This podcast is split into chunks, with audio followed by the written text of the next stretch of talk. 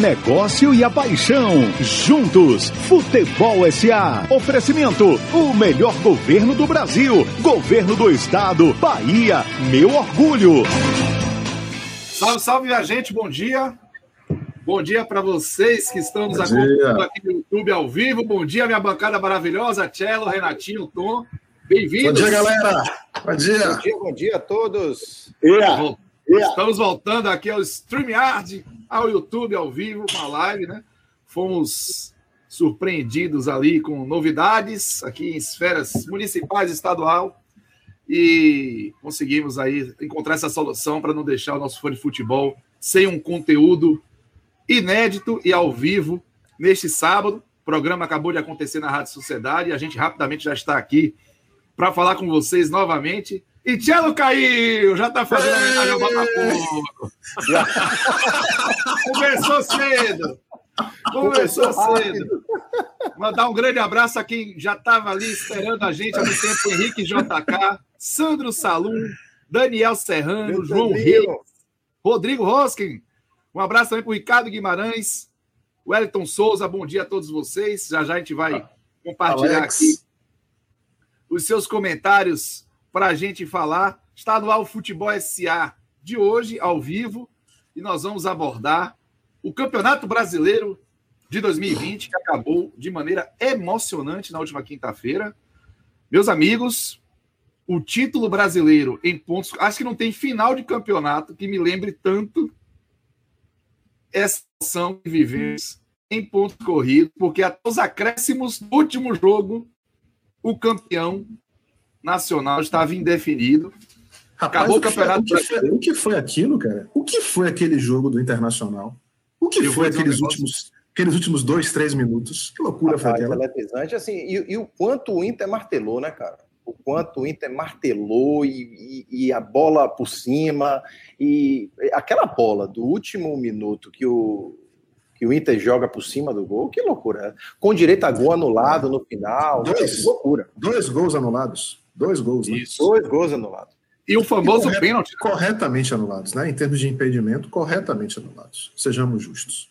É, e o famoso pênalti do Ramiro, que aí sim vai gerar discussão, mas se a gente entrar nessa discussão agora, a gente vai passar o programa aqui até domingo. Celão voltou, Cassino. Ele voltou! Subiu. Renatinho. Subiu. subiu. É, subiu. Caiu, subiu. Rápido. Subiu. E agora sem som. Você tá sem mudo. som o apito surdo do Botafogo do Campeonato Brasileiro vai mudar. Deixa eu só falar uma coisa. Foi só para mostrar a vocês quão rápido o Botafogo vai voltar. Vai cair assim. Você saiu bem, viu? Foi só para fazer o teste. Muito bem, muito bem. Eu gostei muito da sua sagacidade, Tchelo. Boa, boa lógica. Botafogo que foi rebaixado junto com Coritiba, com Goiás e com Vasco da Gama. Já já vamos falar também desses quatro, sendo que desses quatro, três são campeões brasileiros que foram jogar a Série B em 2021. Mas antes de qualquer coisa, vamos falar do título. Eu quero saber de vocês o seguinte: o título do Flamengo foi justo?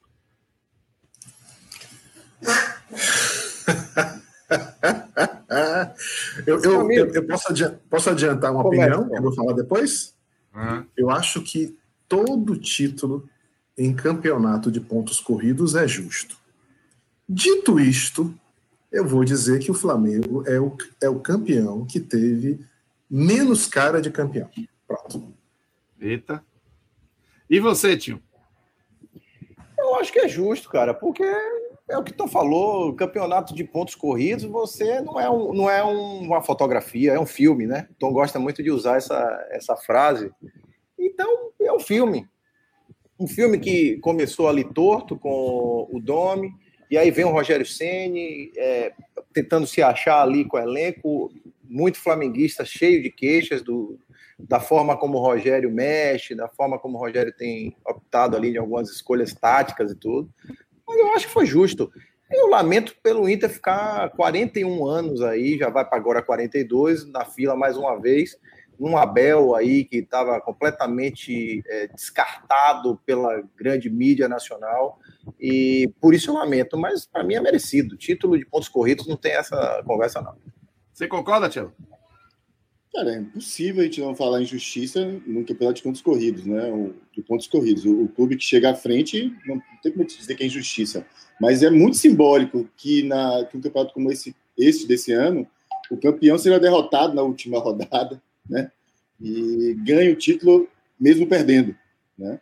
É, o Inter que precisava ganhar empata e por, por conta disso perde o título.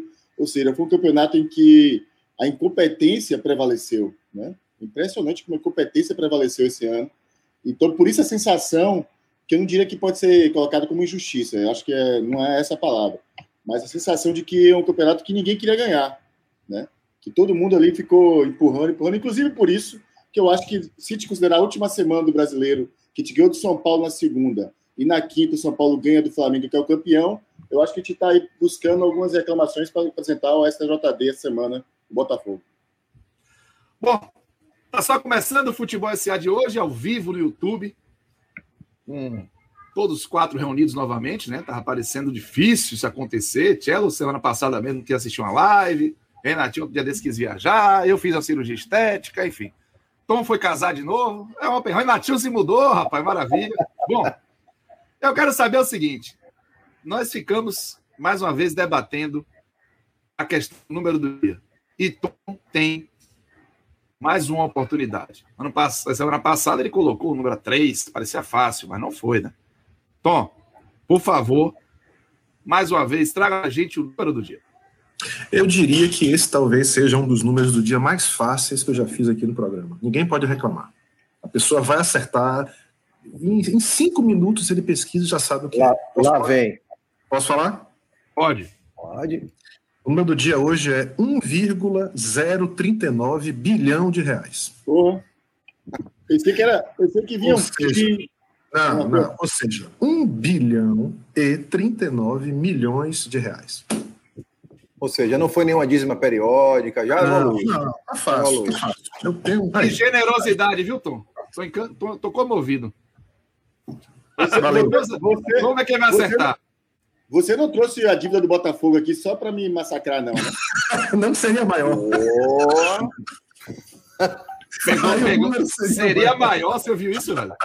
Ô, quero dizer a você que temos muita gente que torce pro Botafogo acompanhando o futebol SA, você tem que ser mais cuidadoso. Tem mesmo, tem mesmo. A SA vem aí. A SA vem aí. Ó, o Júlio Brito mandando um grande abraço pro Marcelo aí, o Gabriel Evangelista também presente. Grande aí. Júlio Brito, Júlio Brito tá, voltou de São Paulo, tá morando aqui na terra. Deve conhecer você, Renatinho. Júlio Brito que é do Visa. Conheço, Júlio, gente boa da melhor qualidade. Grande executivo aí do mercado. Grande Isso, executivo do mercado. Tá de volta à terrinha aqui, grande Legal. Valeu, Julinho. Grande abraço para todos vocês. O Rodrigo Asken aí, pensei justamente na dívida do Botafogo. E a gente, Resumão do Brasileirão 2020. O que é que vocês trazem para a gente? O que é que chamou a atenção de vocês? Já já a gente vai discutir seleção do campeonato, melhores e piores. Mas de largada, seu Tom Asma, o que é que chama a atenção para você no Brasileirão alguns, 2020? Ah, eu trouxe alguns destaques né, que a gente vai discutir, inclusive mais lá na frente a gente vai voltar a falar sobre o Flamengo. Mas o meu primeiro. Aliás, começar dando parabéns né, à torcida do Flamengo. Parabéns à torcida do Flamengo pelo título, mais um título na história, justo, merecido, parabéns. Vai para a prateleira, o troféu está lá. É o que fica na história, né? O que fica na história é o conjunto de conquistas também de um clube. Então, parabéns. parabéns e, uma geração, e uma geração, Tom, recheada de títulos. E vamos lembrar que o Flamengo. De títulos, claro. Ganhou claro. tudo praticamente, só não ganhou o Mundial, né? Carioca, Sul-Americano, Libertadores, Brasileiro, Supercopa, o que pôde ganhar aí o Flamengo. E com todas as críticas que você possa fazer, a gente tem críticas a fazer, a gente precisa reconhecer que ninguém é campeão, por acaso, de um campeonato com 38 rodadas tão disputado como foi esse. Né? Esse foi um, você pode fazer as críticas que você quiser, mas esse foi um campeonato muito mais equilibrado, muito mais disputado, e quem foi campeão foi campeão por mérito, e não por sorte, não por acaso. Né? Então, depois a gente discute isso mais um pouquinho. Mas o meu primeiro destaque do, do campeonato, cara, é a manutenção dos quatro times nordestinos na Série A de 2021. É, ainda que os três últimos colocados tenham sido clubes do Nordeste, né? o Bahia, o Esporte e o Fortaleza, 14º, 15º, 16º lugares, mas eles estão mantidos, os quatro clubes estão mantidos na, na Série isso é muito bom, e não por acaso eu acho que isso já é um pouco reflexo da importância da Copa do Nordeste. Olha o que a Copa do Nordeste está fazendo em termos de competitividade para os clubes aqui da nossa região. Então, começar o meu destaque dando os parabéns para as quatro torcidas dos quatro clubes nordestinos que conseguiram se manter na Série A em 2021. Cacito, seu microfone tá, tá, tá, tá fechado. Foi só para testar vocês, estavam espertos. Hum, Minha certo, gente... tá bom. Relativo a Deville, meu querido. O que é que chama atenção para você na largada do Campeonato Brasileiro? Não, Cacito, a largada do programa, né? Que o é, campeonato já... programa. É, eu lembro que a gente, quando fez a, a live lá atrás do, do, da abertura do campeonato, isso lá em agosto, a gente convivia com um país aí com 30 mil mortes de Covid e hoje a gente tem 250 mil. Né? Então, 220 mil mortes depois. Eu acho que é foi um campeonato mais desafiador que a gente pôde ter durante todos esses anos, por diversas razões, sejam elas de conjuntura econômica para os clubes, que foi extremamente complicado. Os balanços vão dizer isso aí daqui a, a, a mais de 60 dias, quando sair ali até 30 de abril. Mas foi, acima de tudo, também para as equipes, né? O quanto essa, os atletas foram contaminados nesse processo. Eu estou até com um número aqui do site www.goal.com.br, em que dá um panorama de como que foram os casos de Covid no futebol. Só para vocês terem ideia, é, no todo, os times da Série A tiveram ali algo em torno de 365 jogadores contaminados. O líder, Vasco da Gama, com 34, segundo Flamengo com 29, Corinthians com 28 em terceiro e o Santos em quarto com 26. Então, foi acima de tudo um campeonato desafiador, com essas equipes se deslocando num país desse continental e tá com a... só de jogador, hein, tio? Tá falando só de jogador. Estou falando de uma... Não, eu acho que aqui inclui, inclusive, comissões técnicas. Viu, ah, é? Ah, tá. É, posso, vou até checar essa informação melhor, mas eu acho que aqui ele está no todo mesmo. E, e, então você tem um desafio imenso nesse processo todo, como se não bastasse isso tudo. É, sem dúvida, os clubes em frangalhos aí com suas dívidas complicadas e começando ali a alterar um pouco do que a gente imaginava. Eu tenho uma surpresinha mais para o final, que eu trouxe os nossos palpites lá de agosto. Tá aqui anotadinho e no final do programa eu vou falar o que, é que cada um apostou, qual foi o bid de cada um. Eita, e aí, Tchelão? Ah, meu irmão, já vou logo de open bar de tabocada. Para mim, disparada, a, a, principal destaque do campeonato é o, a arbitragem o VAR. Para mim, ela teve um papel é, extremamente relevante no, no que aconteceu no campeonato. Eu diria que posições foram alteradas, inclusive, por conta de erros gravíssimos de arbitragem, gravíssimos de arbitragem e, e, de, e do VAR. Então, assim, um, um, campeonato em que a gente chegou ao cúmulo de ter um jogo em que o VAR foi dito, pelo menos, né, que estava descalibrado, eu acho que nada pode ter sido um destaque maior, né, do que esse. E digo mais, cara, se, se esportivamente isso já não é algo que, que mereça um, uma importância total dos clubes, eu diria que comercialmente, se os clubes não tomarem a frente disso para resolver, cara, eu, eu, nos próximos anos a gente vai ter problemas, porque a credibilidade vai pro saco, entendeu, cara? Mas eu posso, lhe trazer, eu posso lhe trazer um contraponto, meu irmão? Deixa eu lhe fazer uma pergunta. Eu concordo com você. Eu acho que uh, temos um problema grave para resolver hoje em relação ao VAR. Mas qual foi o campeonato na história do futebol que não foi diretamente afetado por erros de arbitragem, de um, por um motivo ou por outro? Todo mundo tem aqui uma história para contar de um campeonato onde houve campeões ou rebaixados ou prejudicados e ajudados pela arbitragem em outro cenário. O, o, que, o que a gente está dizendo é que não é razoável que com o uso de uma nova tecnologia a gente continue a ter esse tipo de problema. Mas esse tipo de problema existe desde que o futebol é futebol. É, é verdade, mas assim, eu diria que um campeonato nesse nível de, de relação com os resultados, assim, talvez 2005 tenha sido um que ficou manchado assim de uma maneira muito grave com a arbitragem. Edilson Pereira Carvalho. É. É. Esse ano, cara, a sensação de erros, de, como a gente fala, de todos os lados era muito grande, cara, era muito grande. Não, Você não, não acha que os erros estão apenas mais explícitos? Eles mas, estão mais explícitos. eu sei, mas. Eles mas sempre existiram, seja, mas eles estão mais explícitos. Mas que seja isso, né? O fato de ser mais explícito torna a sensação sua maior também. Você eu, acho que os erros, eu acho que os erros estão mais intoleráveis. Porque quando você tem uma ferramenta como o VAR ali, você tem a percepção disso, agora vai. Agora é. tem tecnologia ajudando, e aí chega no momento que até o VAR erra, que até o VAR erra. Então, essa é a questão.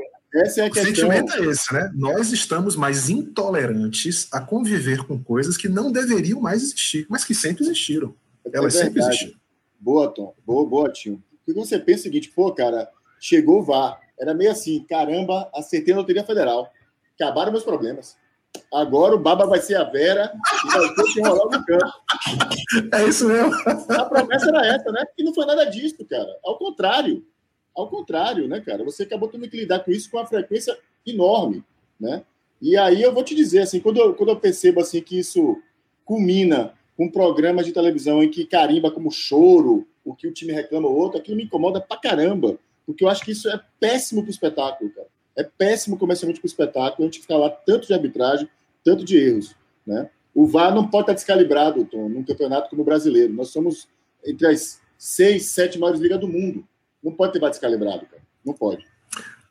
Agora, isso traz um. Ah, desculpa. Não, Batom, siga em frente. Só para dar um alô pro pessoal que está aqui com a gente, Tom, rapidinho. Segura ah, o raciocínio, claro, Tom. Claro, claro. É, primeiro, agradecer a audiência, né? Estamos bombando, muita gente chegando e já comentando aqui. Um abraço para todo mundo. Lembre de compartilhar, você que está acompanhando, curtir, dar seu like no vídeo, que é muito importante para a gente. O Alvinho está aí na área, rapaz. Alvinho, um abraço ao Vinho Gazineu. Ele mudou o Acioli para o Gazineu. Grande Mil Vozes. Mil Vozes, um abraço. Nelson Ribeiro, um grande abraço para você um também, está aqui Nelsinho. com a gente. Gente boa. Caio Vasconcelos, sabe muito, acompanha sempre a gente. Um abraço, Caio. Tá falando aí ó, do, da questão da incompetência. A Dudinha, ela sempre ligada no número do dia. Tom, ela acertou ou errou? Não diga agora. Aniversário Depois... dela amanhã, hein? Aniversário ah, dela amanhã. Dudinha Pisciana, Gente é... boa. Logo vi, logo vi. Beijo do dia. Beijo, beijo do dia. Parabéns. Bruno Fossá também com a gente. Um grande beijo para Flávio de Deus, está aqui na área. Um abraço para o Flávio de Deus. O imponderável, junto com um jogo simples e prático, manteve o Bahia na Série A e ainda presente na Sul-Americana. Vamos falar sobre classificação, surpresa decepções já já, mas Tom, eu lhe interrompi na hora que você ia completar seu raciocínio, por favor que essa questão do VAR ela traz à tona uma discussão muito bacana que a gente teve durante essa semana nos nossos grupos, né? É que você tem a tendência a achar que os últimos três, quatro, cinco jogos eles foram determinantes para um time ser campeão em jogo em pontos corridos.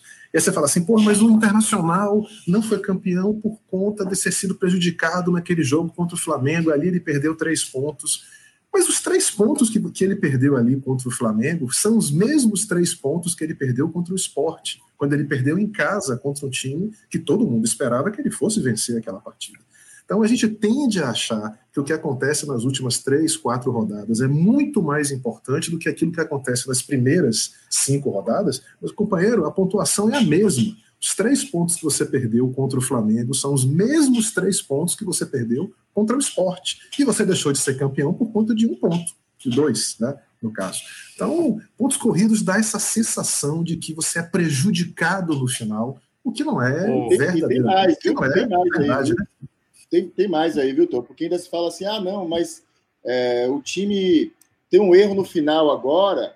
É, o time foi prejudicado no começo, mas teve um erro no final agora, e agora no final o erro seria mais grave, né? Porque não é. Quem pensa o seguinte, cara? Exato. É. que o time recebeu é mais ou menos o seguinte: se você tem um jogo de futebol de 90 minutos, imagina que o brasileiro contra um jogo de 90 minutos. No primeiro tempo, o time tem quatro lances contra ele, os quatro errados. Ele toma 4 a 0. No final, faltando cinco minutos, o árbitro marca quatro coisas a favor dele. Resolve o problema? Já resolve o problema? Claro que não. E é engraçado, Luciano, que essa lógica ela tinha é, presença marcante na própria CBF, que permitia que os clubes fizessem trocas de mando de campo até determinada rodada. A partir das cinco últimas não podia em um jogo campeonato de pontos assim? corridos. Uma assim? coisa sem sentido. E aí, finalmente, né, já tomaram uma providência em relação a isso, que não fazia o menor sentido. Tom, você falou aí dessa questão dos pontos e eu vou dizer um negócio para você. Eu vou falar da classificação agora do Campeonato Brasileiro. Vou perguntar a você surpresas e decepções. Mas ah, essa classificação, bora. observe bora. a diferença de pontos que afastaram principalmente Inter e Atlético Mineiro de um título perseguido há tantos e tantos anos. Observe. Vamos lá. Primeiro o Flamengo, 71. Depois o Internacional em segundo com 70. Atlético Mineiro com 68. E em quarto, São Paulo com 66. Esses quatro já garantidos na fase de grupos da Taça Libertadores se o Palmeiras for campeão da Copa do Brasil, o Fluminense, que foi o quinto, com 64, também se garante na fase de grupos, mas pelo menos na pré-Libertadores está garantido já. Fluminense quinto, 64. Grêmio em sexto com 59. Palmeiras em sétimo com 58. Santos, oitavo com 54. Até o oitavo garantido na Libertadores do ano que vem, desse ano. Atlético Paranaense, o nono com 53. RB Bragantino, Red Bull Bragantino com 53, o décimo. Ceará, o melhor nordestino, com 52 em décimo primeiro. A dois pontos do Santos, que foi para a Libertadores. Destacar. Corinthians, com 51 pontos, é o décimo, foi o décimo segundo. Atlético Goianiense, com 50, foi o décimo terceiro. O Bahia foi o décimo quarto, com 44 pontos. E até o Bahia, os clubes se garantiram entre o nono e o décimo quarto, todos vão para a Copa Sul-Americana também.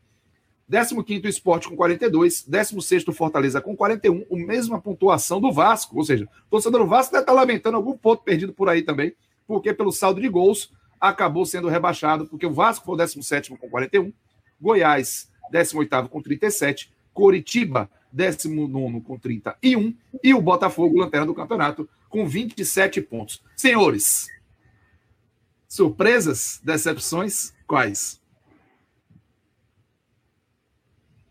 Surpresa, para mim, o Fluminense. Nessa jogada aí, a gente já começou a falar um pouco lá na, na, nossa, no backstage aqui. Eu acho que o Fluminense surpreendeu. Primeiro, eu achava que ele, quando o Odaí saísse, ele realmente ali ia se posicionar num time de meio de tabela até para baixo. E não aconteceu isso. O Marcão conseguiu segurar o time ali, é, fazendo um campeonato muito digno, muito digno. Eu tenho até alguns dados que eu vou trazer em, em instantes. De, é, esse foi um campeonato que os times utilizaram muito a base. Então, utilizaram mais do que normalmente eles usam. Por quê? Porque faltou grana para ir a mercado fazer contratações. E o Fluminense tem Xerém, né, que é uma usina de, de talento que, que, se produz ali, realmente é um, é um case brasileiro mesmo. Né? Para mim, a grande surpresa é o Fluminense. A grande decepção, não sei se dá para chamar de grande decepção, porque em algum momento fez um campeonato é, competitivo e dava pinta de que poderia sair da fila. Eu esperava que o Galo não chegasse a desistir tão cedo, sabe? Embora ele ficou ali próximo, até uns três, quatro rodadas atrás, mas eu realmente achava pela pegada inicial, lembrando, o Campeonato Brasileiro chegou a ter três técnicos estrangeiros liderando e terminou só com um em terceiro lugar, né? E sendo que um foi embora, né? Que é o Cudê. Então, para mim, a decepção ficou muito mais na conta do Galo aí nesse processo, com a menção honrosa, porque eu esperava do Bahia. Eu esperava que o Bahia tivesse uma participação muito mais tranquila do que foi esse sufoco aí, faltando algumas rodadas para se livrar. E aí, Tchelo? Surpresas, decepções? Ah, sim, claro. Eu não diria, é, é, ah, eu não diria surpresa, sim. Acho que concordo com o Tinho. O Fluminense foi uma grande surpresa no aspecto assim, do desempenho da, da galera jovem, até porque ele renovou o time durante o campeonato algumas vezes, né? Surgiram alguns valores, né? Saíram outros, né? Que estavam bem, inclusive. É, Para mim, o Inter foi uma grande surpresa chegar onde chegou. Eu não colocava o Inter para disputando até a última rodada o título. Teve um momento do campeonato assim que foi fundamental, inclusive um jogo contra o Botafogo. O Inter vinha mal, tinha sido eliminado da Copa do Brasil, tinha sido eliminado, acho que da Libertadores, acho que da Libertadores. É, vinha sem vencer. da Libertadores e da Copa do Brasil, o Inter com a Isso. Exatamente, vinha sem vencer no Brasileiro. D'Alessandro tinha se afastado do clube, né? no momento que era o seu principal líder, e ali teve uma virada que engatou nove vitórias seguidas, se eu não me engano. Então o Inter, para mim, foi uma surpresa muito positiva e ter chegado até o final disputando ali ponto a ponto pelo título. Eu achava que faria uma campanha muito digna para ele chegar entre os quatro, cinco primeiros, mas não imaginava que chegaria brigando pelo título. É, e se eu botar aí falando de decepção, eu também concordo com o Tinho aí. Eu, eu dividi em dois, dois blocos. assim No bloco da frente, eu realmente, pelo investimento que foi feito, eu achava que o Galo é, e pelo que jogou em algum momento do campeonato, achava que o Galo brigaria é, pelo título, é, realmente, até o final. Você pode até considerar que faltando quatro, cinco rodadas, ele estava ali com pontuação para ser campeão, mas, mas você não via força mais para ser campeão. E na parte, do segundo bloco, assim, dos times que eu não via a chance de ser campeão, mas que eu via que faria um campeonato sólido, né, que daria um passo à frente, para mim, sem dúvida, o Bahia. Né? Eu achava que o Bahia realmente era um time que ia se, ia se posicionar na, na na parte da frente da tabela, tinha time para isso, né? embora tenha contratado para mim errado início algumas peças, mas, mas é, era um time que eu esperava mais. Acabou se livrando até bem, né? Foi para a Sul-Americana, mas deu um susto na torcida que, que não precisava mais. E aí, Tom? Eu acho assim, o torcedor do Inter está muito triste, muito chateado, muito puto por uma série de coisas, mas ele certamente tem o sentimento de ter muito orgulho daquilo que o time fez. O time foi ao limite do que podia fazer, tentou, com, as, com os altos e baixos de qualquer clube, de qualquer campeonato de pontos corridos, mas eu tenho certeza que você tem orgulho do seu, do seu time, do que seu time fez. Não acho que esse seja o sentimento do torcedor do Atlético. Né? Eu acho que o Atlético Mineiro, eu concordo nesse aspecto de que ele foi a grande decepção. Eu concordo com o Thiago Santos, ele está colocando aqui no nosso chat, que a maior decepção foi o Atlético, teve somente o brasileiro com semanas cheias para treinar. Isso mesmo. O Atlético de todos esses times foi o time que teve as condições mais estáveis, o mesmo técnico, um elenco, um único campeonato, foco. E a sensação que fica, cara, é que ele teve assim um sentimento, eu não, vou, sei, não sei se foi displicência, né? mas ele tratou o campeonato com, com pouco caso, assim, né? Ele não, ele não fez o máximo que ele podia fazer. E eu coloco nessa conta também como grande decepção do campeonato, o São Paulo. São Paulo é um clube que investiu, contratou jogadores, montou um grande elenco e você via em campo um time sem alma, um time desestruturado, um time que você não sabia direito qual era a identidade daquele clube, qual era, qual era o jeito de jogar daquele clube. O São Paulo, para mim, também foi uma grande decepção. E não vamos tirar dessa lista também o Grêmio, tá? O Grêmio, na, na nossa opinião, acho que o Renatinho concorda, pensa assim também, o, o, projeto de futebol melhor estruturado hoje do Brasil, a melhor relação de política estratégica de formação de um clube. O Grêmio teve 18 empates, gente. Muita 18 empates.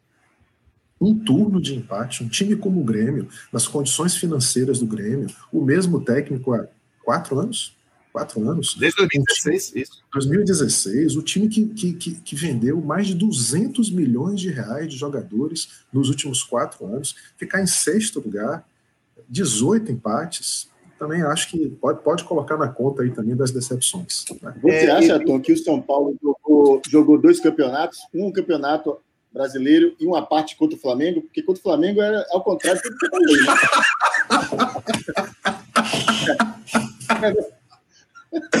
O São Paulo foi protagonista de momentos sensacionais desse campeonato, né? Era só ter o Flamengo na, na pista dele que o time mudava é, tudo. É, é. Surreal, Eu acho surreal. que a questão. O sentimento do Flamengo, cara, que fica assim estranho, né? Você vê um time campeão que só foi líder por duas rodadas, a 37 e a 38 né? Então ele liderou na hora certa, foi campeão perdendo um jogo. Você sentia, de novo, tá? A torcedor do Flamengo não fica chateado comigo, eu não estou criticando, o título é seu, você merece. A gente está falando que depois daquele jogo, não sei se vocês sentiram isso, você olhar para os jogadores, cara, a sensação era mais de alívio do que de alegria. Era aquele chope, aquele chope meio aguado, você, você não via aquela euforia de quem foi campeão. O Rogério passado, ficou puto por perder de São Paulo. Por perder de São Paulo, não é? Exatamente. Cara, o Flamengo do ano passado foi campeão com 90 pontos. O Flamengo desse ano foi campeão com 71. Olha a diferença. Era isso que eu ia falar, viu, Tom? Era isso que eu ia falar. Eu acho que o próprio Flamengo do ano passado ofusca qualquer brilho do que vier depois, porque os ah, subiu tanto e aquela condição ali, amigo, não sei se volta, né? Aquela tempestade perfeita que foi formada. Até alguns amigos flamenguistas falam isso, né? Porque não basta, não é só o Metor, né? Não, não é o Jorge Jesus só. E eu acho que, claro, que ele tem uma responsabilidade imensa sim, na forma de jogar, sim. mas a própria fase de cada jogador. Né? O próprio desempenho como cada jogador se encontrou naquele, naquele esquema tático dele, na forma de jogar, na intensidade de jogar. Mas, por exemplo, você vê um Bruno Henrique, Bruno Henrique não é, não é 70% do que foi no ano passado. Porque qualquer duelo de um contra um, o Bruno Henrique ganhava no ano passado, praticamente todos. E esse ano você não viu ele dessa mesma forma. Aí eu acho que eu vou dar até um gancho para Cacito chamar a seleção do campeonato aí. Pô, falar de Gabigol como craque da galera. ah, vamos lá começar é, a Agora, tio, só, só, pegando, só pegando um gancho disso que você falou, cara, é a questão do Flamengo assim como a questão de outros times, né? e aí cada torcedor que vai colocar o seu time nessa lista ou não, a gente não pode desconsiderar o impacto da ausência das torcidas. Assim, a gente está falando de um campeonato onde, especialmente os clubes de massa, né? E nós estamos falando de um clube como o Flamengo, que botava 60, 65, 70 mil pessoas por jogo no Maracanã, em média, no ano passado. Isso faz muita diferença. Olhe, olhe só o recorte que eu trouxe para gente, a gente ver.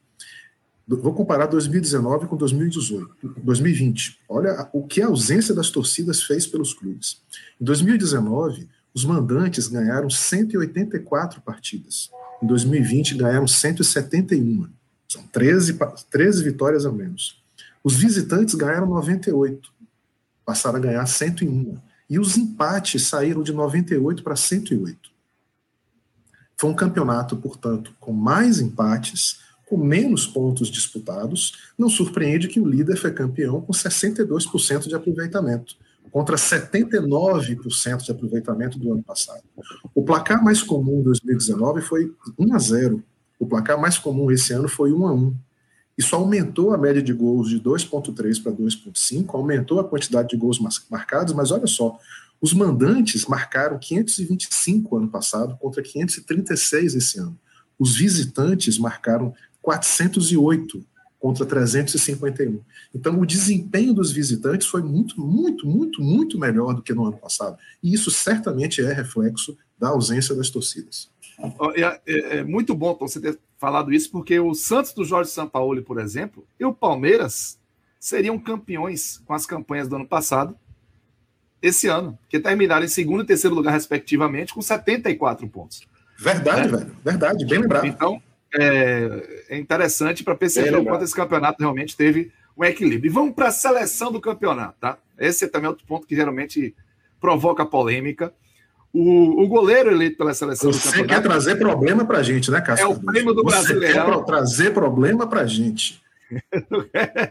Eu não quero trazer problema, não. Só quero saber é. de você o que, é que vocês acharam. Você quer causar discórdia. Você quer problema... causar discórdia nesse programa. O problema é o que vocês vão dizer, porque o melhor goleiro da seleção do campeonato foi o Everton. Vocês concordam? Everton, o Everton do Palmeiras. Eu não vejo um outro nome que me chamasse atenção, não, com tanta regularidade. Eu concordo. Concordo ah. e eu acho que não sobra, viu? Não sobra. Agora é curioso que nenhum dos três postulantes, ou quatro postulantes diretos ao, ao título, né? Não tá, é o São Paulo, Atlético Mineiro, Inter e Flamengo, é, o, o goleiro Everton não está em nenhum dos três, né? Não dá para dizer que foi é o sétimo lugar o, Palmeiras, né? Então, curioso, mas é, eu também eu, não vi. Eu, eu, eu, se você perguntar se ele é o goleiro mais regular, que merece seleção, até concordo, mas no campeonato eu não vi ele tendo atuações que fizessem dele o melhor goleiro do campeonato, não. Eu, eu, eu diria que, para mim. Assim, Quem seria para você? Ah, bicho. Não vai ser eleito nunca, Mas para. Não, não foi Volpe, não. Para mim, Tadeu do Goiás, que esse cara pega é impressionante, cara. Todos os jogos, ele tem pelo menos duas, três defesas impossíveis é que a galera não vê, entendeu? Então, Mas ele assim, fez um campeonato pior do que 2019. Foi, viu? e tomou muito gol assim, e terminou mesmo... fora no banco. Terminou no banco, viu? Mas mesmo assim, viu, cara? Mesmo assim, ele era um goleiro impressionante, cara, assim, pra mim, entendeu? Impressionante. Eu vi ele definir, definir várias partidas pro Goiás. Várias partidas. Aqui o, o Alisson Silva Pontes fala da menção honrosa ao Luan Poli, do esporte. Eu achei que Felipe Alves, por exemplo, do Fortaleza, fez um campeonato melhor do que o próprio Luan Poli. Mas vamos nessa. O goleiro foi o Everton, então a gente teve aqui é, é, quase um consenso, né? A gente acha que tá, tá ok. Vamos lá, só tinha que ficou na dúvida. Laterais. Esse aqui vai Fiquei na dúvida, não. Eu discordei. Fiquei na dúvida, não. não calma, calma. Não. De dúvida. Larissa. 3x1, tá bom, 3x1. Vamos em frente. Ah. Eu, deixa eu ver se tem mais alguém aqui que reclamou com você. Marcelo Lomba, o Wellington. É, o Wellington. Marcelo Lomba é um bom, é um, é um bom é. voto. Seria justo também. Foi um bom, fez um bom campeonato. Fez um bom. Eu só Vamos tenho lá. um problema com o Marcelo Lomba, que é o bracinho de dinossauro dele, que desde a época é. de Bahia que é difícil. Que absurdo. O bracinho estica, é meio ali. Uma corneta apaixonada hora dessa, rapaz. Vamos nessa. Isso é ressentimento. Isso é, é ressentimento. Isso é mágoa. Isso é mágoa. É mágoa. Laterais: Fagner do Corinthians, Guilherme Arana do Atlético Mineiro. Rapaz. Ó, Guilherme Arana, eu concordo. Fagner de jeito nenhum. Eu acho eu também não concordo com o Fagner, não. Para mim, Isla do Flamengo jogou mais. do Flamengo. Que eu não acho também que seja uma. Mas que não jogou muito bem também esses últimos jogos, isso, não. Mas estamos falando é, de conjunto da obra. Isso, é acho que o momento que a gente vive para lateral direita tá meio ruimzinho mesmo, sabe? Foi, a foi ponto de escolher de Fagner. O mais regular era a Isla, com certeza. Mas não jogou também essa bola toda, não. Era quase que um WO aí, ia ter ninguém. O lateral direito que mais jogou bola nas últimas três rodadas foi Nino Paraíba. Tchau. Você tá com a camisa do Bahia, né, Tom? Eu acho que você tá fazendo um programa, inclusive, com a camisa do Bahia, né? Faz com muita gente pegando aquele, aquela figurinha do WhatsApp e dizer assim, ó, verdades difíceis de engolir. Nino jogou muito as últimas rodadas, mas, enfim. É o time da assim, jogar, vocês me dão direito a 10 segundos clubistas? Pô, velho. 10 é segundos. Aí, vocês não estão preparados para essa conversa. É, é, é muito por exemplo, Guga, Guga do Atlético Mineiro, se o time tivesse sido um pouco melhor, talvez ele tivesse tido mais destaque, entendeu? Ele fez boas partidas, Guga, mas ele oscilou é. junto com o time, oscilou muito junto com o time. Por isso que Isla acaba sendo lembrado que o Flamengo foi campeão e ele tinha uma regularidade, né? Ele não tem partidas destacadas, mas ele erra muito pouco, né? Erra muito pouco. Mas né? eu acho que a Arana a gente concorda, né? Arana, Arana eu acho que a Arana, acho que, né? Não, não tem Arana, ninguém que chegue. Não tem ninguém que chegue perto ao que ele está fazendo. Moisés foi muito bem, tá? Moisés é muito irregular, cara. Moisés é muito irregular. Moisés é muito irregular. É, ele, quando erra também, meu irmão, Vou dizer, ele é, erra. Coisa, feio. Deixa eu falar uma coisa que eu acho fazer um pouco de justiça a Moisés, cara, porque ele saiu do Bahia até mal, eu diria. Ele fez um campeonato muito regular, viu, cara? Defensivamente, ele é um jogador que realmente se destaca, né? O Inter. E deu assistência uma... pra caramba, velho, com bola parada, muito, com cruzamento. Muito. Eu, muito bem. eu vou te dizer que defensivamente, eu acho que Moisés aí, velho, é um dos melhores laterais aqui no Brasil. O cara, para passar ali dele, ele é um cara que tem uma consciência boa, com bola parada e tudo. O problema de Moisés é quando ele acha que ele é craque, que aí ele é. quer resolver o jogo e passar por um, passar por outro. Aí é. começa o problema. Mas no, no Bahia, inclusive, isso foi bom esse campeonato de Moisés, até para um monte de gente acordar que. Lembra aquela turminha que ficava pegando no pé dele, que deu uma confusão, que ele deu o dedo pra galera, e aí ele saiu mal, mas ele sempre foi um lateral combativo pra caramba. É, eu cheguei a ficar em dúvida se eu concordaria com o Guilherme Arana ou se eu ia preferir é, Moisés do Inter.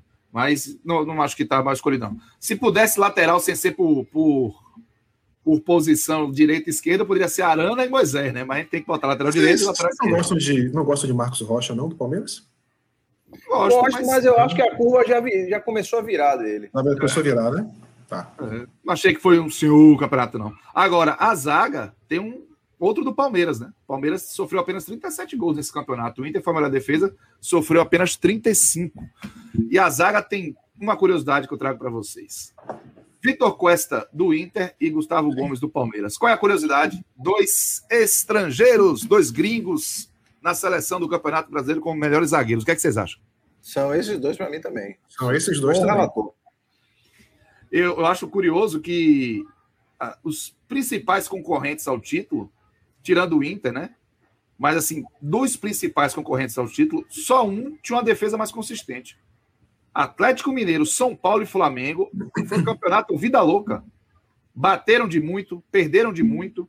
Foi uma situação bem curiosa. E eu acho que por isso que, que o Gustavo Gomes acabou aparecendo aí.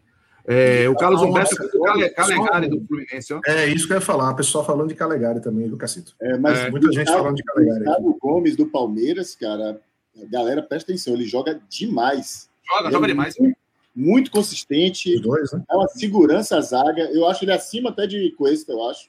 Gustavo Gomes é um zagueiraço, zagueiraço Caio, mesmo, O Caio tá chamando atenção pro Moledo aí. Moledo também fez um É, o Rodrigo Moledo fez um bom Muito campeonato. bom, Rodrigo Moledo. Bom, mas beleza, acho que tá. Esse aí, acho que as polêmicas são menores, né? Nessa, nessa miolo de zaga aí. O Palmeiras sofreu 37 gols, o Inter sofreu 36. Tá, tem uma lógica. Vamos Você lá. O Flamengo. Ver. Você vê o Flamengo rapidinho. O Flamengo, acho que foi o campeão brasileiro. Eu não me lembro, pelo menos, qual campeão brasileiro levou tantas goleadas quanto o Flamengo. É. Foi? Foi, tomou uma porrada. Tomou uma porrada. Tomou muito gol. É, muito tomou, gol. O Flamengo tomou três, tomou quatro do Atlético Mineiro, tomou quatro do São, São Paulo. Paulo. São Paulo. Deu, aí deu cinco no Corinthians. Aí dá, faz quatro gols no Bahia, mais toma três. Faz cinco gols no Bahia, mais toma três. É um. O Atlético Goianiense deu três nele também. 3x0, bem lembrado. 3x0. Então, realmente foi um campeonato de um campeão que foi isso. Uma equipe desequilibrada, fica, né? Desequilibrada. É. Fica, fica, essa sensação de que não houve dominância. Né? Foi é, um campeão que, não, que não dominou. Não houve domínio. Não houve predominância, assim, né? Não houve. E é engraçado você ter falado isso, porque. E um detalhe, cara, aquele zagueiro do Flamengo lá que veio do Santos, o Gustavo, Gustavo Henrique, né? Sim. É. Isso. Cara, aquele cara surgiu no Santos de uma maneira assim brilhante. Eu realmente achava que ele seria um zagueiraço, e deve ser até, mas ele não consegue render no Flamengo, cara. É uma insegurança com ele. É cada bola na área é uma emoção diferente, cara. É impressionante é. como acontecem jogadas em torno dele, ou ele comete pênalti, ou bola bate na mão dele. É, ele tem uma. Tem algo estranho, cara, porque ele não é um mau jogador, mas ele não encaixou. No Flamengo, realmente, ele não, não conseguiu. É, o, o Alisson Silva Pontes aqui fala do Júnior Alonso do Galo, é outro gringo, né? Mas, gringo. É, é, defesa como, é, foi bem, mas uma defesa como um argote fica mais difícil, acaba pesando um pouco. Mas vamos lá para os meias, hein? Preparados? Acho que vai dar, vai dar polêmica. Os meias, Edenilson do Inter, Gerson do Flamengo, Claudio do Red Bull Bragantino e Vina do Ceará. Qual é a questão aí? Que eu já vou levantar a bola aqui pra, antes de vocês opinarem. Eu acho que está bem dado para Denilson, está bem dado para o Gerson, está bem dado para o Claudinho, está bem dado para o Vina, mas estou sentindo falta do. O que é que eu faço? Rapaz, é difícil aí, viu? porque eu acho que tá bem dado para esses caras. O campeonato que Vina fez no, no Ceará foi um negócio impressionante. Inclusive, como ele ficou mais forte fisicamente, com mais. É, uma é, máquina, jogou, jogou demais. Mas o cara transformou completamente o jogador dos últimos anos. Ele fez um campeonato esplêndido. Claudinho, cara, desde o ano passado. No, no, no Bragantino, ele já vem da subida para A, ele já vem fazendo campeonatos competitivos para caramba nesse negócio. Agora, Puta, Rascaeta, Rascaeta realmente tem que arrumar um lugar para ele aí. Caio Guedeville, Caio Guedeville disse que tiraria o Edenilson. É, tá cornetando aí, ó. Cornetador ah, aí, ó. Não tira, não, você tá maluco. Edenilson aí, pra mim, cara, é o que merece mais estar aí, Edenilson. Edenilson é impressionante como joga Edenilson bola. Edenilson jogou muita bola, muita o bola. que jogou mais que Edenilson. É, é, Alvio disse o seguinte: bota mais um no meio e tira um atacante. Não. Quando a gente chegar no ataque, vamos perguntar sobre isso. O ataque, eu acho que tem espaço pra gente conversar, viu?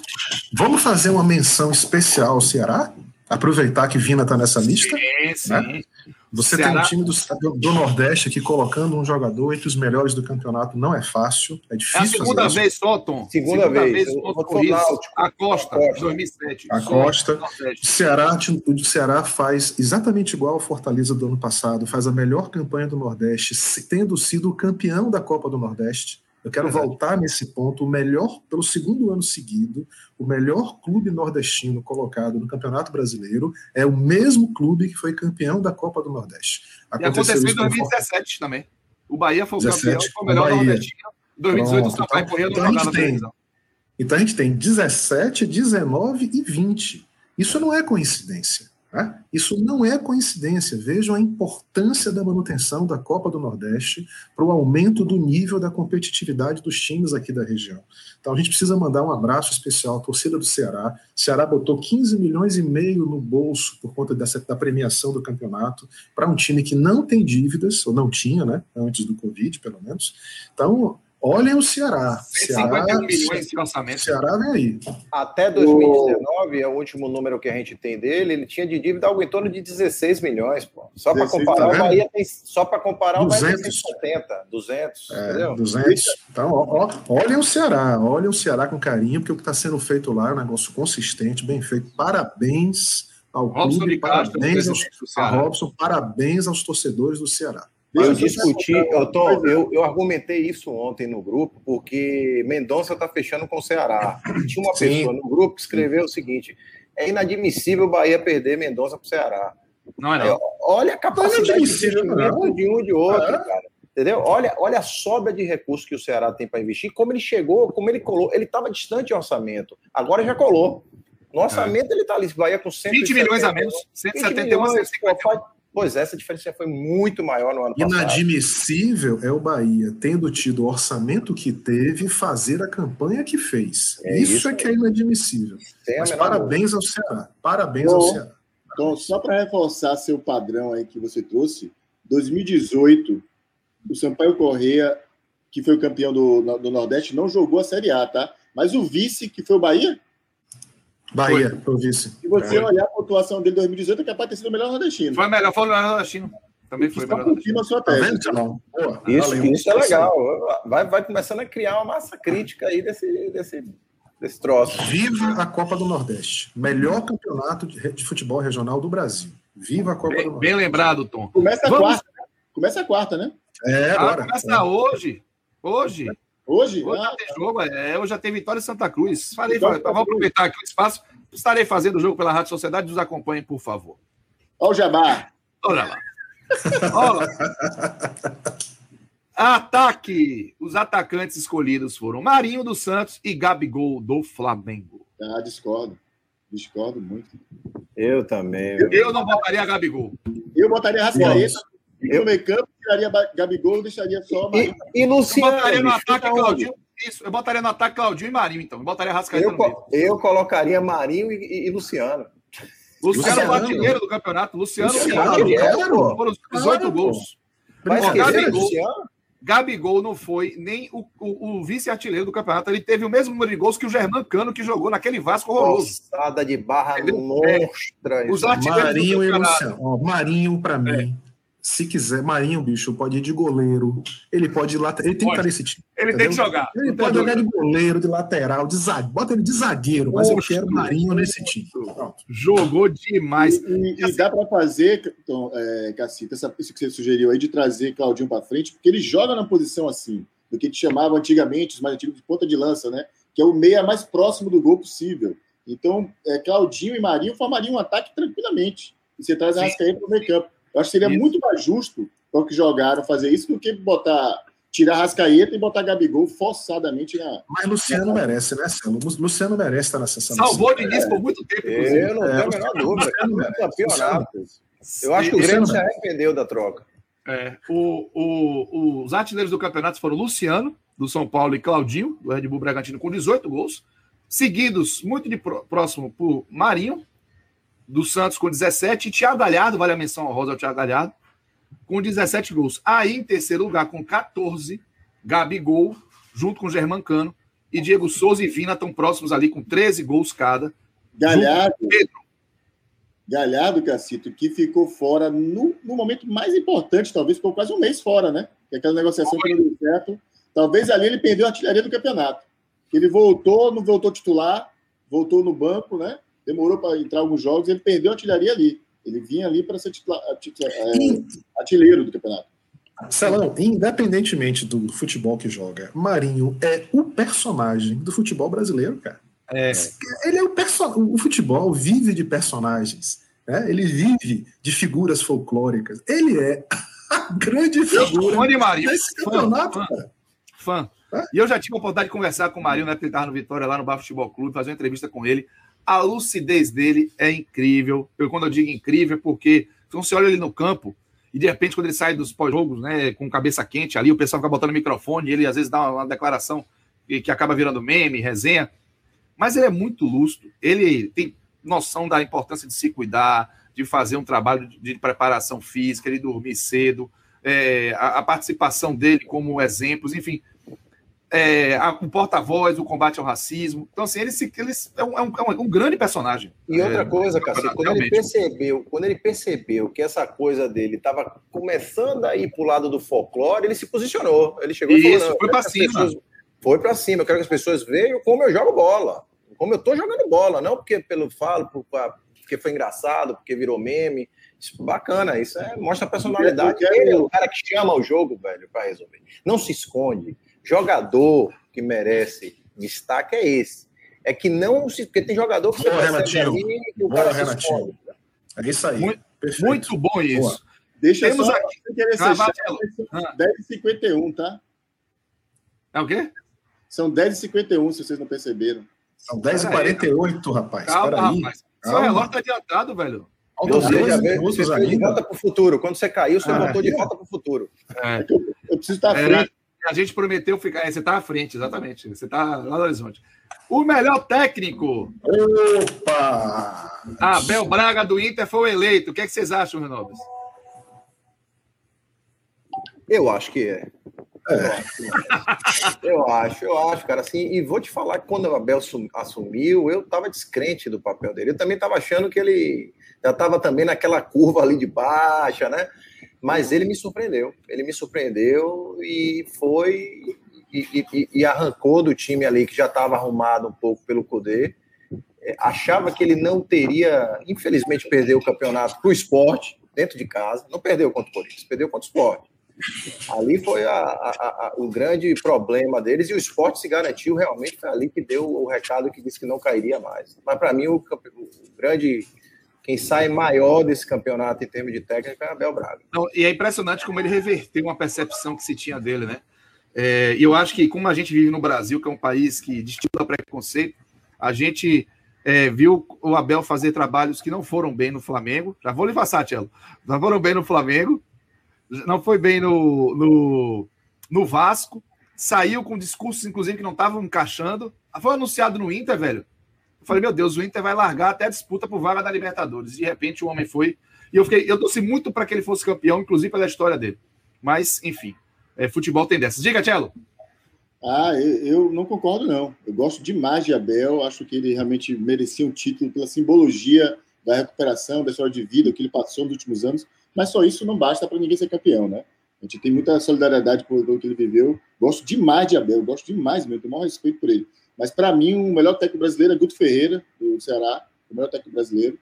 E acho também que Barbieri, cara, do Bragantino, fez também um, uma temporada muito boa Acho que foi muito boa. Então, esses dois recebem. Guto recebe muito pouco destaque na imprensa, cara. Ele é um, é um treinador que as pessoas não, não olham para ele com boa vontade. E o Ceará não, não fez partidas, é, não pontuou como pontuou à toa, cara. Fez jogos muito bons, muito bons, muito consistentes taticamente, né? um time prontinho, arrumado, fisicamente muito forte o Ceará. Sim. E eu acho que a gente tem que chamar atenção para isso, sim. Acho que o Guto Ferreira é um técnico que deu uma, que mostrou bastante esse campeonato. Eu sempre gostei de definir muito Guto Ferreira, que para mim ele é um técnico de objetivos alcançados. É, mas é, você vê que o Ceará ficou a dois pontos da classificação Libertadores da América e foi muito mal em casa, absurdamente mal em casa. Foi a inversão né, do que Guto fez, até inclusive com o treinador aqui, o Bahia. Ele sempre se notabilizou por fazer de time forte, vencedor em casa, e quando saía não parecia nem o mesmo time. Esse ano não, esse ano o Ceará foi arrasador fora, gol do Flamengo 2x0, deu 4 no Vasco deu, deu quatro no Goiás fora, foi uma máquina. E dentro de casa acabou perdendo jogos importantes, dois pontos faltaram.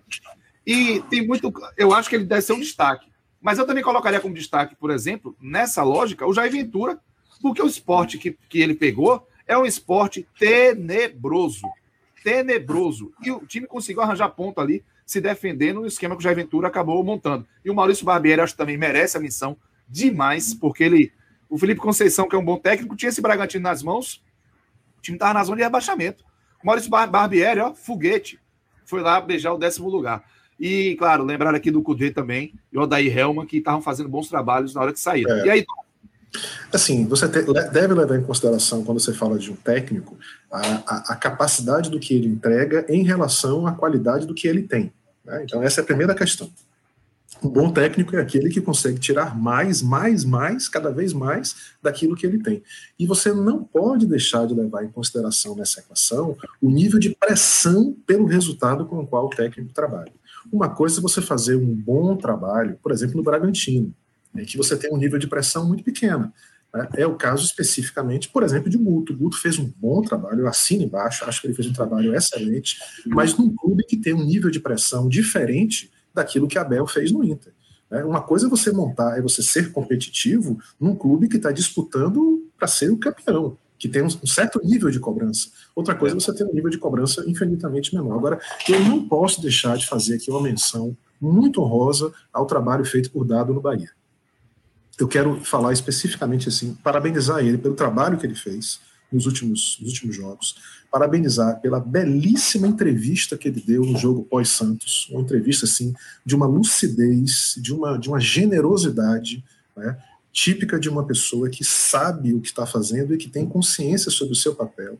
Se o Bahia tivesse o resultado apenas pelo aproveitamento de dado Cavalcante, que foi 44%, o Bahia terminaria em 12 lugar. Né? Ele estaria disputando com o Corinthians esse 12 lugar. Aquele jogo, ganhar aquele jogo contra o Santos foi, significou para o Bahia, gente, 8 milhões e meio de reais. O Bahia ganhou naquele jogo 2 milhões a mais por sair para o 14 lugar e 6 milhões e meio só por participar da Copa Sul-Americana. Então aquele jogo não valeu 2 a 0 não. Aquele jogo valeu 8 milhões e meio para o time, e isso é também resultado de um trabalho muito bem feito por Dado. Parabéns, Dado, ao trabalho que você fez no Bahia. E o do Fortaleza valeu 60 Nossa... milhões. O quê? O jogo que o Bahia ganhou do Fortaleza valeu 60, 60. milhões. Ah, e Rodriguinho se pagou. E Rodriguinho se pagou. Só uma curiosidade. Sim, sim, sim, três técnicos boa, ficaram... boa, boa. Só três técnicos ficaram do início ao fim do campeonato. E aí vale um ponto a Guto Ferreira, hein? É uma carta. Renato Gaúcho, Guto Ferreira e Jorge São Paulo. Lembrando que Guto foi campeão da Copa do Nordeste levou o Ceará às quartas de final da Copa do Brasil. É, senhores, a gente está perto do momento de, de encerrar. Mas é, eu quero botar duas pautas aqui rapidamente. A primeira é a seguinte: caíram três clubes campeões brasileiros: Vasco, Curitiba e Botafogo. Se juntaram ao Goiás. E a Série B do ano que vem já tinha garantido Cruzeiro, Havaí, Ponte Preta e Vitória. Por que, é que eu estou destacando esses? Significa que a Série B 2021 vai ter sete clubes que jogaram juntos a Série A em 2017. Nós estamos falando de quase, ah, dando uma forçadinha de barra, quase 50% do campeonato que estava na Série A há quatro anos e agora está na Série B. É, é, uma, é uma nova ordem aí ficando cada vez mais clara para a gente, né? Eu toda hora falo disso. E às vezes a gente, eu e Tielo ali discordamos em alguns pontos, e eu acho que esse desenho já começou. A queda de dois cariocas nesse ano já foi algo muito sintomático. Já mostrou que tem algo ali que precisa ser resolvido nesse processo e, e que cabe até a gente falar depois até um pouco sobre o futebol do Rio, que a gente vai ter a oportunidade de, de fazer algum programa desse tipo. Acho que foi a primeira vez, né, Tio? Não lembro de um vez. campeonato onde dois cariocas vez, foram rebaixados. Primeira né? vez, nunca, nunca, é. nunca dois cariocas caíram. Então, assim, eu acho. É, em 2013 é... cairia, tá? É porque o Vasco caiu, o Fluminense se salvou no, na lógica Everton. Mas vamos. Não, não, não só isso, né? Peraí, peraí. Só para fazer justiça aí para quem conhece a história. A gente, noves fora tudo aquilo que aconteceu em 2013, por muito pouco, o Botafogo não foi o único que jogou em 2014. Porque é. Flamengo e Fluminense tiveram para ser rebaixados até muito perto do final. Até tem aquele famoso caso da portuguesa aí, até hoje, muito mal explicado. É isso, Everton. Né? Mas só jogaria o Botafogo em 2014, viu, Tom? Vasco, Fluminense e Flamengo estariam na Série B. É, e assim, e é claro que a gente não dá para ficar cravando, porque os times que estão potencialmente subindo como forças ou que estão aí estabelecidos, por exemplo, o Bahia, é a primeira vez que ele fica cinco anos, cinco temporadas no campeonato seguido desde do, do, do início dos pontos corridos, desde que caiu. Desde a primeira vez caiu, é. Desde a primeira vez caiu em 97 e disputou a Série B em 98. Então, assim, essa é uma, isso é muito representativo. Agora, é claro, você ser visitante e você ser é, é, morador é, são distinções nesse processo que a gente ainda não dá para garantir. Então, dá para cravar que Ceará, Fortaleza, Esporte, Bahia, falando aqui, por exemplo, Bragantino, esses times são visitantes ou, ou começam a ter aquela, aquela fachada ali de morador? Ainda não dá para cravar. Agora, times como Botafogo, como Vasco, como Cruzeiro, que têm enormes dívidas, será que esses times também não passarão a ser visitantes da Série A? Esse é um ponto que eu apostaria que está acontecendo um rearranjo na geopolítica do futebol brasileiro. Agora, só um parênteses, viu? Assistir a Série B do ano, desse, desse ano vai ser, rapaz, fantástico. Ricardo Guimarães, Ricardo Guimarães falou disso aqui, ó. Tá, é verdade. Aqui é mesmo. Boa, boa, Ricardo. É isso aí. Vai ser papirão, viu? Vai ser papirão. Brincadeira, não. Vem cá, rapidamente aqui, porque essa não é a segunda pauta que eu queria colocar, não. É, mas só destacar uma coisa: Cuiabá, em Clube Empresa, mais um. Red Bull Bragantino foi o décimo, chegou Cuiabá aí, hein? E Clube Empresa sem torcida de massa. Tá, né? tá chegando, né? tá chegando. Tá acabou chegando. de fechar com o Cruzeiro para modular um projeto de Clube Empresa lá, hein? É, vamos lá. Bom, a pauta que caiu esse aqui, o pessoal está perguntando: decepção, grande decepção do, do Campeonato Brasileiro para vocês que falaram de Luan aqui, mas o Carlos Vasconcelos falou para mim. Decepção como, como, como jogador? Personagem, não, talvez. Personagem. Personagem, sabe por quê? Porque o meu tá aqui, ó. Com Caio Vasconcelos, Mano Menezes. Virou um. Assino. Rapaz, assino, assino 100%. Botei muita fé em Mano Menezes. Impressionante. E, e assim, e vou te falar que a decepção não só da entrega dele como técnico, mas a entrega dele como ser humano é, é, o que a gente se viu ali, a, o que a gente ouviu à beira do campo, a forma como ele conduzia algumas, algumas coisas ali do Bahia, eu ele sai um cara menor no meu conceito, eu acho que é o conceito de todos, tá? Ele assim, sai um cara menor aí nesse processo todo, não tenho a menor dúvida. Assim. assim. E eu, eu, eu, eu, eu para mim foi São Paulo, tá? São Paulo, né? Menção rosa. Boa, é, boa, boa, boa, boa, Eu acho que ninguém, ninguém teve tanto recurso, tanto material humano, tanta condição. E o que te está ouvindo, te não sabe. E exigiu tanto, né? E exigiu tanto, né? Exigiu tanto. E o que te tem já começou a ler. Claro que essas coisas vão ser mais explicadas. Meu amigo, é, rapaz, para mim, Agora, como, como, jogador, alguém colocou aqui no chat, me, ah, foi Caio, mas acho que outra pessoa falou também. Luan. Quem foi Luan? Ah, Quem foi o Luan, né, cara? O que foi o Luan como jogador? Melhor da América. Neto bate né? nele todo o programa lá, rapaz. Luan foi melhor Luan, América, deixou de jogar bola. Então, Grêmio campeão da Libertadores e foi o melhor da América. É, é, isso, cara. Assim, o que Cássio falou, rapaz, o que aconteceu nesses três anos, o, a, a, mudança de geopolítica dos clubes e dos jogadores, a, essa roda gigante, ela rodou rápido, viu? ela rodou rápido. Incrível. É. Cacito, antes de você partir para o encerramento, eu tenho um palpites nosso que a gente cravou há ah, meses então, peraí, não, rapidamente, eu vou pedir para vocês, eu ia pedir para vocês escolherem, aliás, eu não, vou pedir. Só vou falar aqui rapidinho uma coisa. Escolher os melhores jogos para vocês, três cada um, para não ter que escolher um e ficar dividido. Três jogos. Vocês, a gente fala rapidinho. Só destacar que a Série B eu destaquei os que ficaram, mas tem detalhes. O Náutico, o Guarani, Remo, ou seja, o futebol do Pará, clube de massa voltando com força, vai ser uma senhora Série B para disputar. O Alvinho lembrou aqui do clube do Remo que está chegando, trazendo o Norte para disputa. Acho que vai ser muito interessante. Sampaio Correia, que é um clube de massa. Você de campeão brasileiro da Série A, né? Mas campeões brasileiros na Série B desse ano tem mais, né? Você tem de Série tem. B, Série C, até de Série B. Bem lembrado, bem lembrado. Tem, tem muito time. Mas vamos lá. Eu vou começar com o Tchelo. Os três melhores jogos do campeonato, Tiago. Depois o time vai trazer os nossos palpites e a gente encerra com as vergonhas que a gente vai passar aqui depois. Difícil, viu, cara, responder isso assim. Eu não vi muito jogo, eu te falei, cara. Eu gosto mais do Botafogo do que do futebol em si. Então, assim, eu vejo o jogo do Botafogo. Mas do que eu vi, assim, com atenção mesmo de acompanhar o jogo, eu gostei muito desse Inter e Corinthians, talvez pela emoção do jogo. Foi 0 a 0 mas foi um jogaço, assim, cara, com tudo que envolveu o jogo. Eu acho que eu vi um jogo do do Flamengo com o Bahia, que foi. 4x3. Eu acho que até foi super injusto para o Bahia aquele dia. O Bahia fez uma partidaça no Maracanã e foi um jogaço, uma troca de. Extremamente prejudicado por aquela questão de Gerson, que Exato. até hoje continua muito mal explicado o que aconteceu ali. Alguém tem que responder né, pelo que aconteceu. E não e vai responder, evidentemente. Né? É. É verdade, então, verdade. E óbvio, não vou, vou deixar de falar do meu Botafogo, né? Para mim, na primeira fase do campeonato, Botafogo Atlético Mineiro, Atlético líder do campeonato. Talvez a única partida do Botafogo boa realmente no campeonato. Atlético vai líder para o Rio de Janeiro, o Botafogo faz um time. Talvez tenha sido a única partida que Autuori conseguiu botar o time que ele sonhou ter no Botafogo, que não foi o time que foi abaixado. Que tinha no ataque Luiz Fernando, que acabou no Grêmio, Luiz Henrique, que acabou no Olympique de Marseille, e Pedro Raul, o Botafogo ganha de 2 a 1 estava no 2 a 0 até os 47 segundo tempo. E foi o Verdade. E ali pode ter custado o título do Atlético Mineiro, né? Três pontos, e muita pode gente ganhou o Botafogo no Rio e o Atlético Mineiro acabou perdendo três pontos.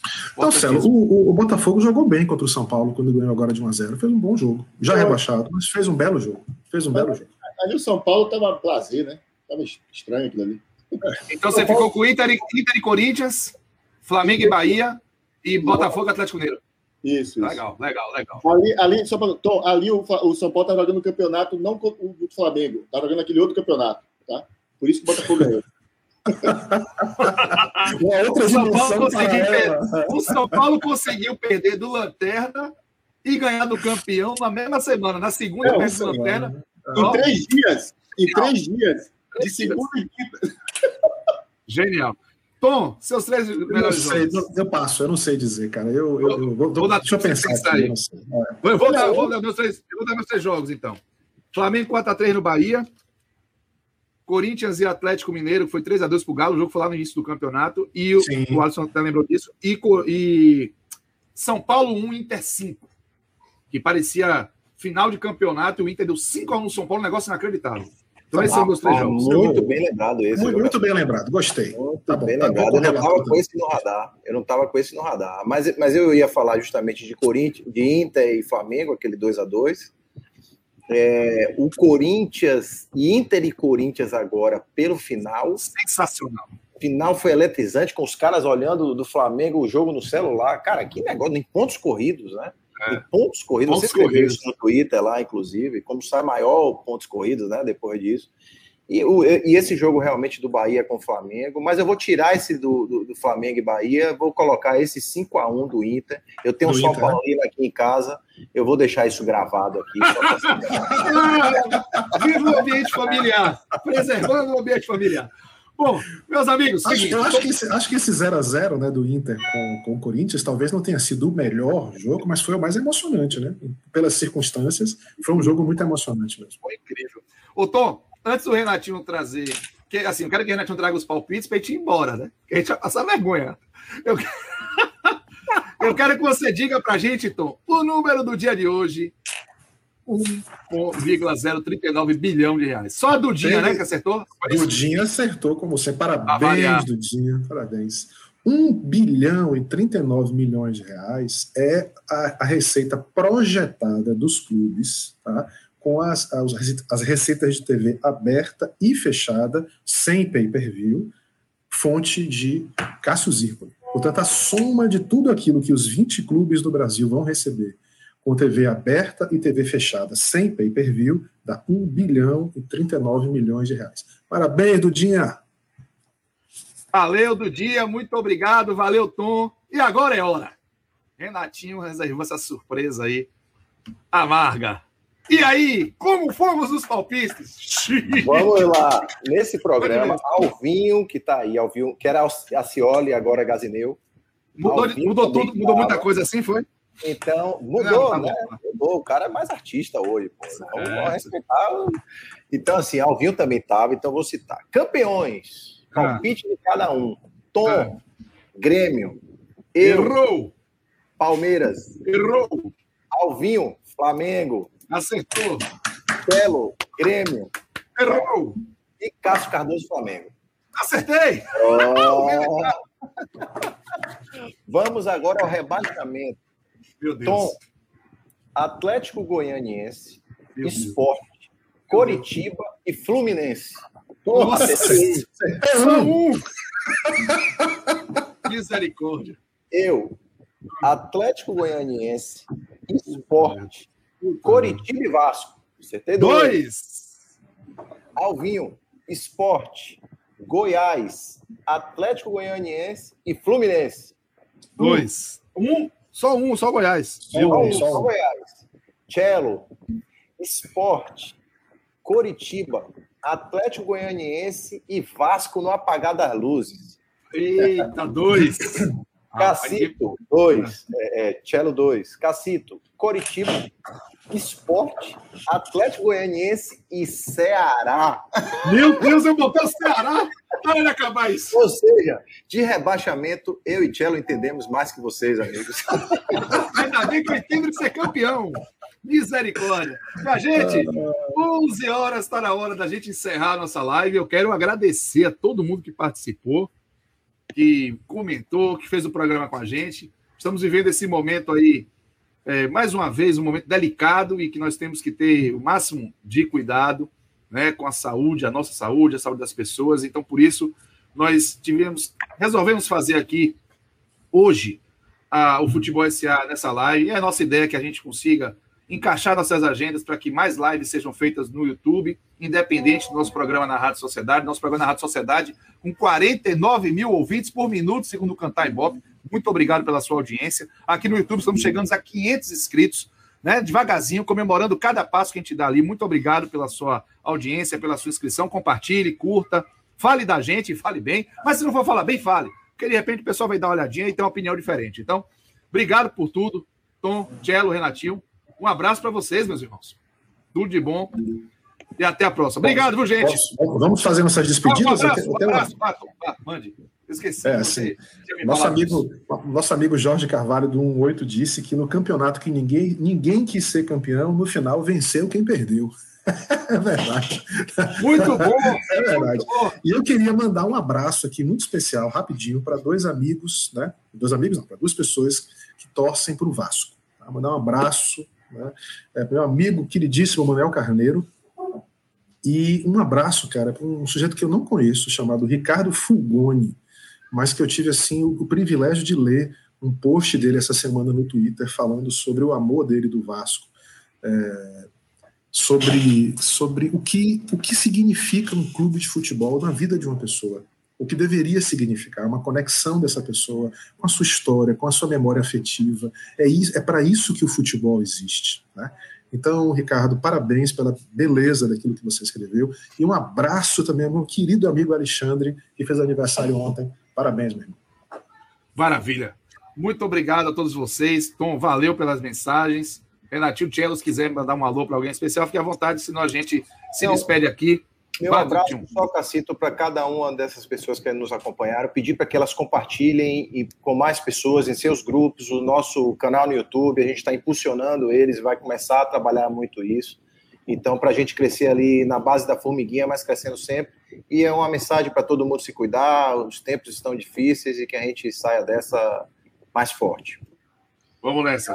Só, só lembrando, Cacito, somos 15 e 15 já, viu, no, no YouTube. Pouquinho a pouquinho, começamos o programa hoje com 502, 503. Já foram aí 12 a mais. Nossa, devagarinho, já já a gente chega em mil e o YouTube vai ajudar a gente a, a empurrar mais para frente. É óbvio, terminar o programa dizendo para. Se eu posso falar alguma coisa, né, para qualquer torcedor do Botafogo que no Brasil, meu amigo, nós somos pretorianos de nossa história. Lutaremos todos os dias para que nossa memória nunca seja questionada. Voltaremos no final do ano. Fogão. Boa, Cello. Gente, um beijo e até a próxima. Tchau. Valeu.